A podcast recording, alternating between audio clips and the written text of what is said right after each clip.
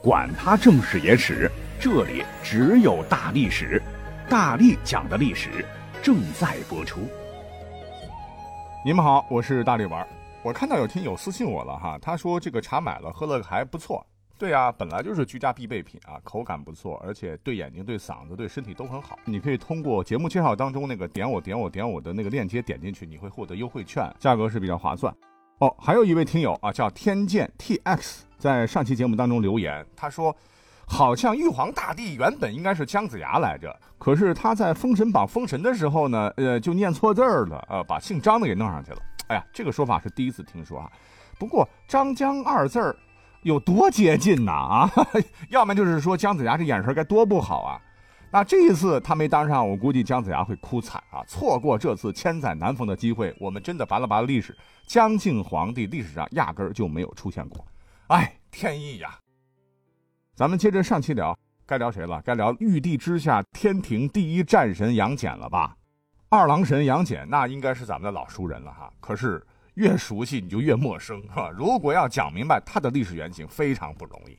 那我们去先从小说入手好了。在《封神演义》当中，杨戬是一位近乎于完美的大神啊！不仅长得又帅，法力又强，且智商情商都在线。呃，你看他在书中第四十回一出场，就轻松的摆平了围困西岐一年的阐教阵营中谁都搞不定的魔家四将。在战场上，明明是被魔兽里的花狐雕给一口吃了，却起死回生，把魔家四将的宝贝全给偷回来了。当哪吒都对他的这种本领表示震惊的时候，他却简单的一句：“你我道门徒弟，玄妙各有不同。”你看多谦虚的好同志。第二天，面对已经失去战斗力的魔家四将，杨戬同学只是恶作剧一般化成花狐雕，咬了魔兽里的手一口，而把擒杀魔家四将的首功让给了黄天化。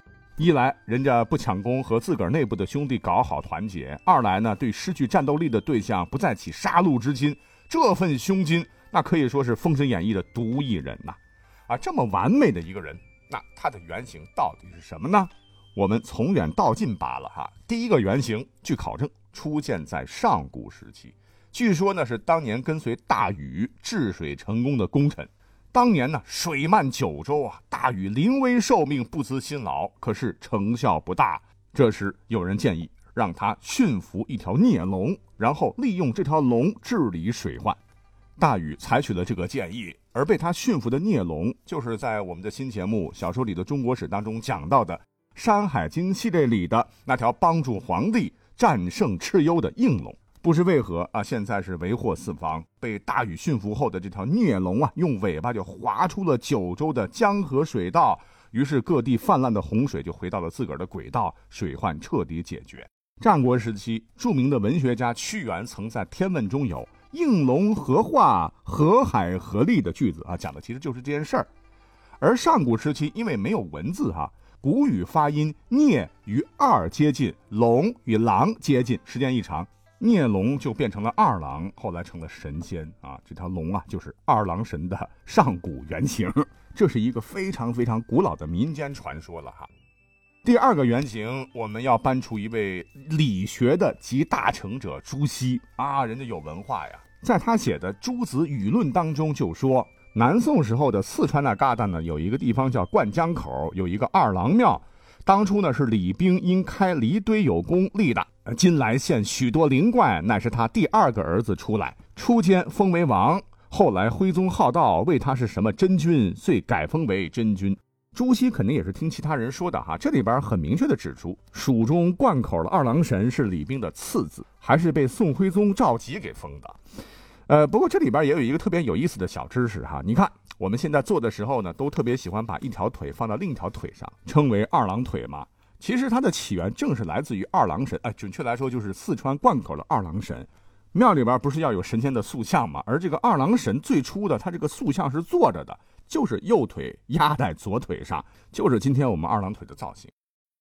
好，最后一个，呃，这里边的二郎神乃是玉帝的外甥，那这个故事就和我们都熟知的二郎神非常接近了。那这个故事呢，其实是从唐宋时期流传的。据说呢，玉皇大帝的妹妹动了凡心，喜欢上了一个叫做杨天佑的男子。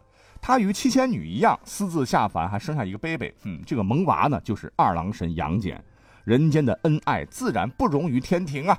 于是呢，他就被玉皇大帝压在桃山之下。长大后的二郎神学得一身武艺，劈开桃山救出母亲。这就是二郎神劈山救母的故事。这个故事是不是跟沉香救母很像？宝莲灯啊，啊，其实最早这个故事的主角是二郎神，被沉香盗了版。呃，想要了解更多《封神演义》和《西游记》里边的历史干货，听更多有趣的历史故事，大家伙可以收听一下我的另一档精品节目《小说里的中国史》啊。下面呢，咱们继续啊，神仙太多了，得抓紧时间。神仙界有不少组合呀，可我本人独爱这对 CP，因为我觉得他们的神仙技能相互搭配使用是效果最好的一对儿。他们是谁呢？哎，这便是千里眼和顺风耳。咱们对他俩的印象最熟悉的就莫过于《西游记》当中的描写了吧？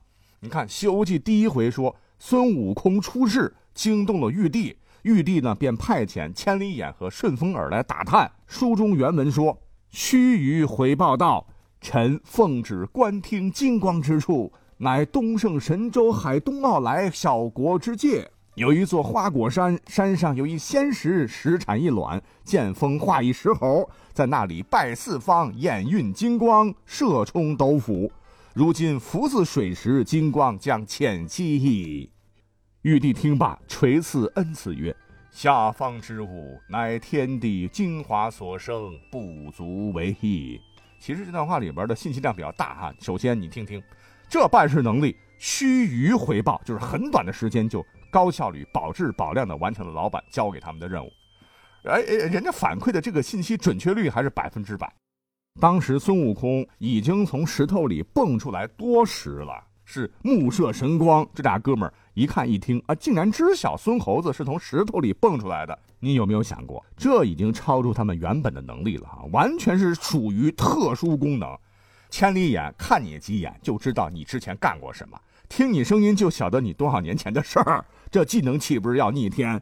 这兄弟俩那作为玉皇大帝延伸出的眼睛和耳朵，拥有他人所没有的特异功能，像什么卷帘大将滚，玉皇大帝不缺掀帘子的；还有什么天蓬元帅滚，我还有很多后备干部哈。可是玉皇大帝他不能不要自个儿的耳朵和眼睛嘛哈。你别看这俩人戏份不多，但我敢肯定啊，他俩一定是深受玉皇大帝的赏识，天界混的不孬哈。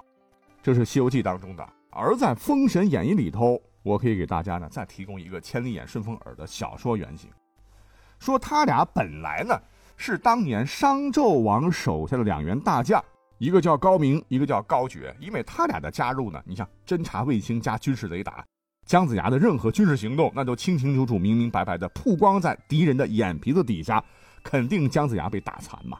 最后还是二郎神杨戬询问玉鼎真人，才知道二人的真实身份。原来这俩货乃是棋盘山上的陶精和刘鬼，有很多妖术。姜子牙闻听大喜，马上依计而行，最终千里眼、顺风耳一命归西，死后也去了封神台，但最终没给封神，下落不知所踪。这哎，小说结合民间传说，充分发挥了这个作者的天马行空的想象力，哈，挺好玩。好，压轴的来了，那千里眼、顺风耳还有一个原型，民间呢一直流传着妈祖娘娘收徒说。妈祖是谁呀？这可是一位以中国东南沿海为中心信仰的海神。北方的朋友们可能不太了解，是吧？是历现代船工、海员、旅客、商人和渔民共同信奉的神祇。现在不是有句话说吗？有海水的地方就有华人，有华人的地方就有妈祖。妈祖呢，也是我国国家祭典的三大神明之一。另外两位是皇帝和孔子。据考证，妈祖呢，其实历史上是真有其人。话说，在北宋的建隆元年，就是公元九百六十年的农历三月二十三日，在福建省莆田市梅州湾畔的一个小渔村，一户姓林的官宦人家降生了一个女婴，因出生时不哭不闹，取名为默，沉默的默，哈，当地人称之为林默娘。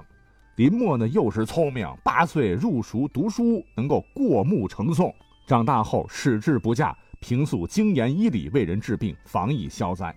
史书还记载说，林默他有着天生的一个预知力，在海边生长嘛，竟然可以当天气预报员，能够精准的预知海上天气会不会发生变化，然后呢，告诉渔夫们今天适不适合出海，啊，义务做起了这个气象预报服务吧。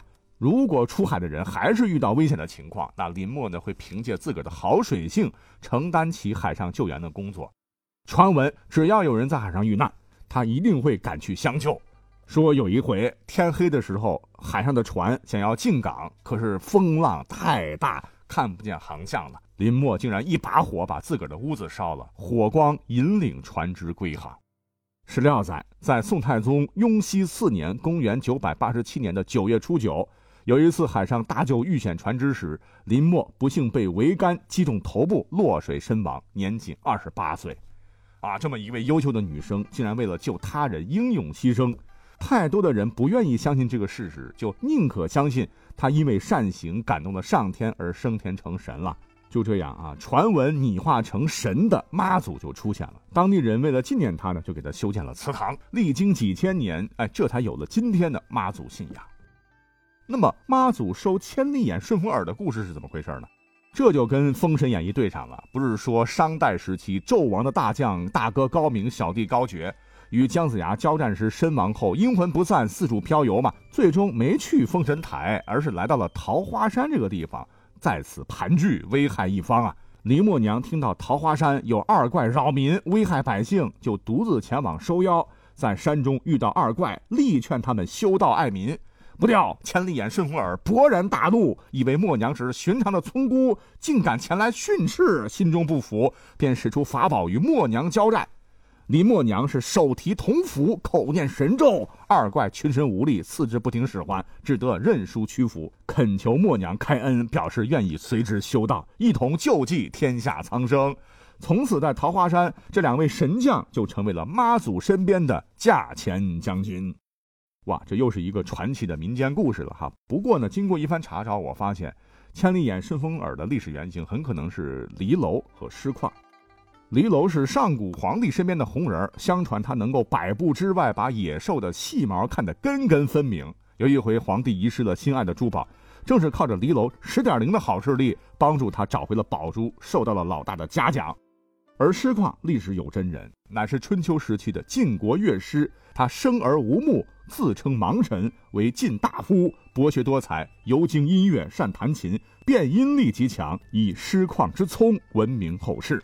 离楼师旷为原型，结合妈祖信仰，古人便创造出了千里眼和顺风耳，把他们加入了道教体系，成了中华文化的一部分啊。还有几个，嗨，今天真的讲不完了啊，时间真的不够用啊。学历史，长知识，好玩有趣有料，咱们下期再扒，拜拜。